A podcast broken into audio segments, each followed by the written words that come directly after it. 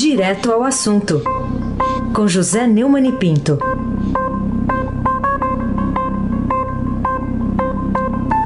Oi, Neumani, bom dia. Bom dia, Raíssen Abac, Almirante Nelson e o seu pedalinho.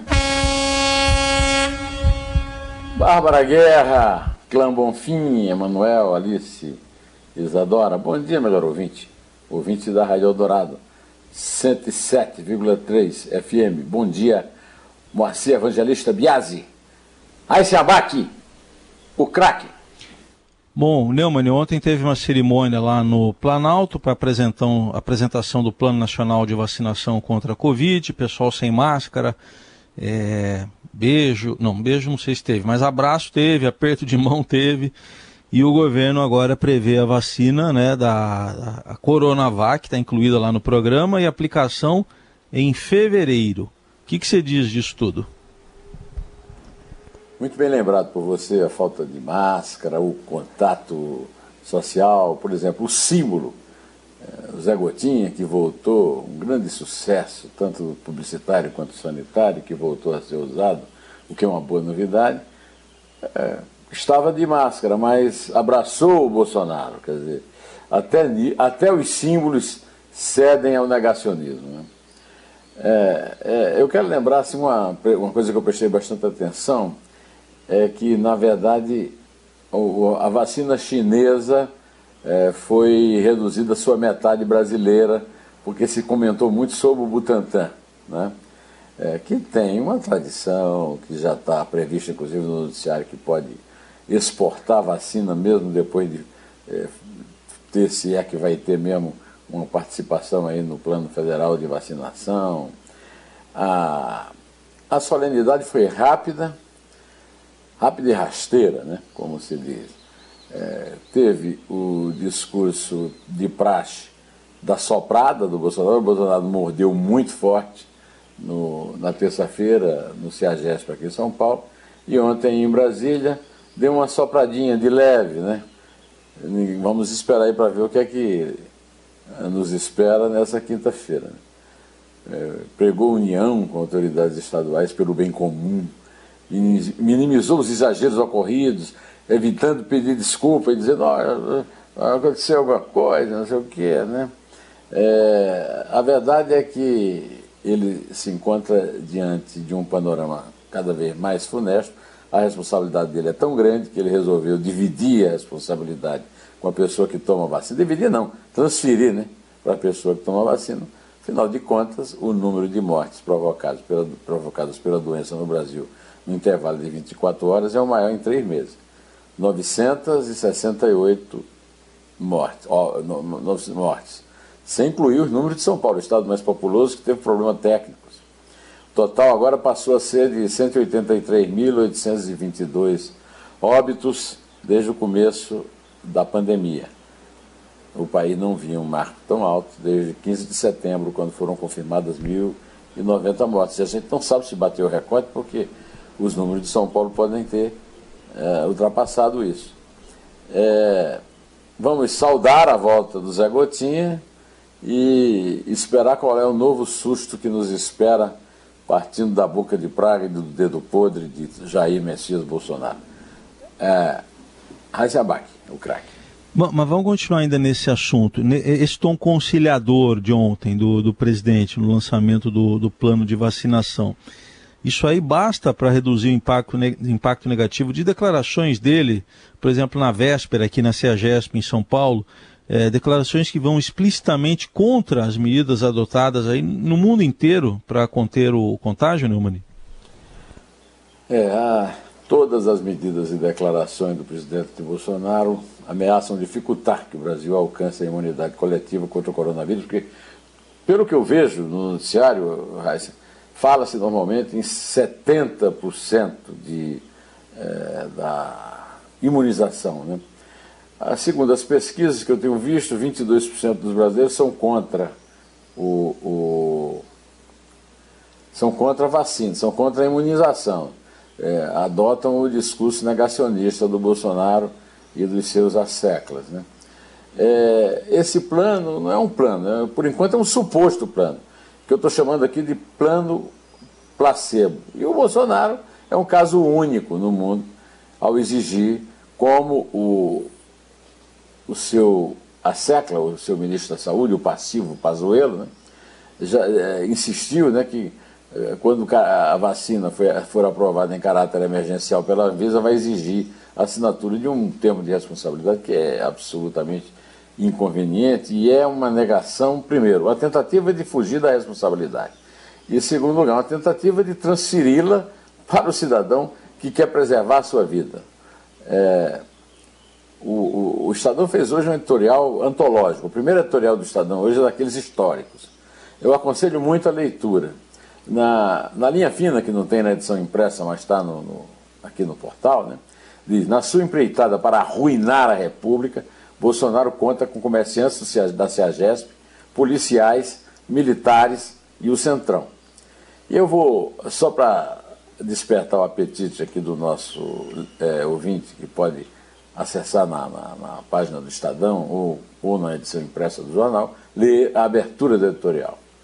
Desde sua posse, mas especialmente em meio à pandemia de Covid-19, o presidente Jair Bolsonaro não se comportou em nenhum momento como se soubesse o que fazer com o poder que os eleitores, lamentavelmente, lhe conferiram em 2018. Bolsonaro não preside a República, depreda-a. E nisso é coadjuvado não somente pelos fanáticos camisas pardas bolsonaristas, mas por muitos brasileiros comuns que, por ignorância do que vem a ser uma república, respaldam a vandalização da presidência e, por extensão, da própria eh, democracia. É, a leitura do editorial inteira merece ser feita, nós já ouvimos um resumo hoje aqui na edição, é, mas ainda assim vá lá e leia, porque é muito correto, na direção muito certa mais uma vez, historicamente, a posição do jornal. A SEABAC. A SEABAC, todo mundo já sabe, é o craque. Né? Bom, Neumann, vacinação está na pauta também do Supremo Tribunal Federal, que começou ontem o julgamento da vacinação obrigatória. Esse julgamento prossegue hoje. Você acha que o apoio já dado pelo ministro Ricardo Lewandowski, relator da ação é, que impõe aí a saúde pública né, sobre a liberdade individual, o voto dele indica uma tendência aí de tomada de posição pelo plenário do Supremo?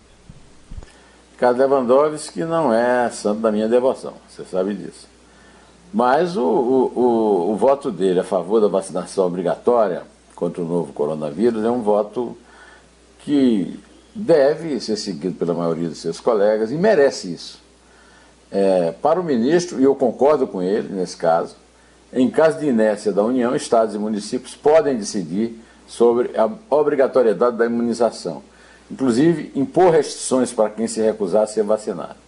O Bolsonaro tem feito um, um comício aí a respeito da, da questão da, da, do uso é, da polícia, para, tem nada de uso da polícia e, e, também não tem nada a ver com é, um, o, o direito público, social, é, se impondo sobre um eventual direito individual. Né?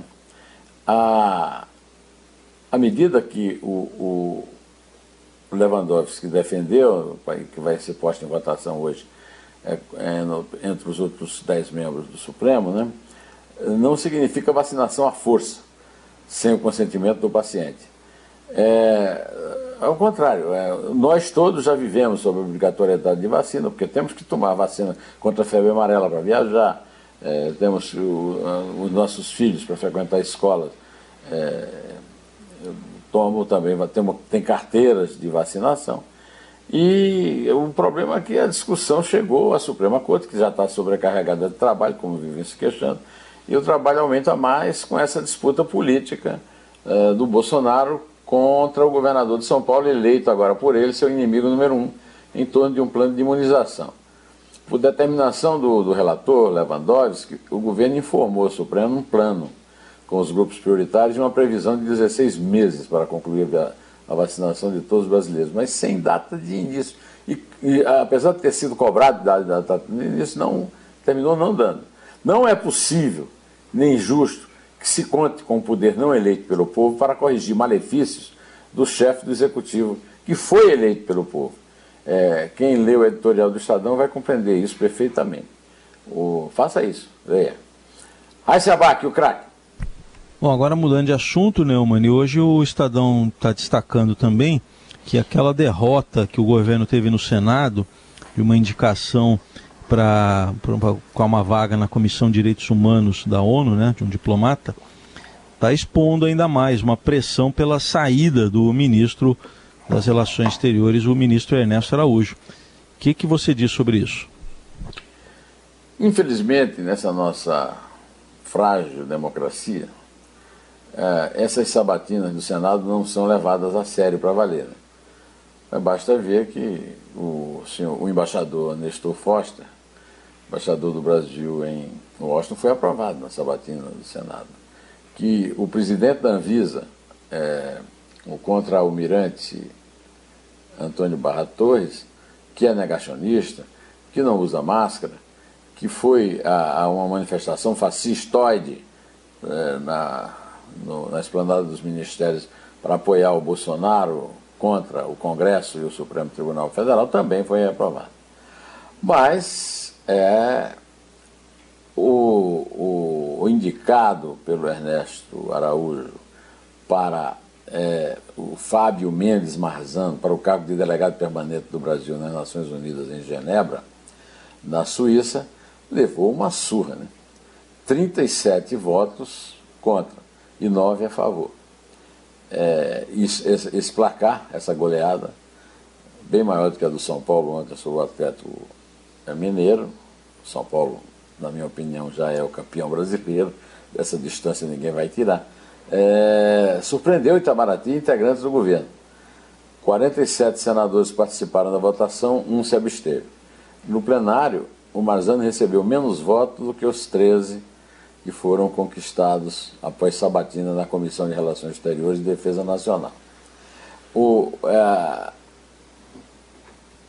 o, prime, o, fundador e primeiro presidente da, da Anvisa, o Dr. Gonzalo Vecina, professor da USP e da, e da Fundação Getúlio Vargas, que me deu uma entrevista que eu publiquei sábado às 5 horas da tarde e continua muito válida, muito boa, uma entrevista, tenho recebido muitos comentários muito elogiosos, o professor Modesto Carvalhosa gostou muito, o, o Walter Mairovich, o, o, Antônio Penteado Mendonça, nosso colunista aqui, é, prevê até que é possível que o tenente-coronel de pijama, né, é, Jorge Corma, não coloque o seu pijama é, na,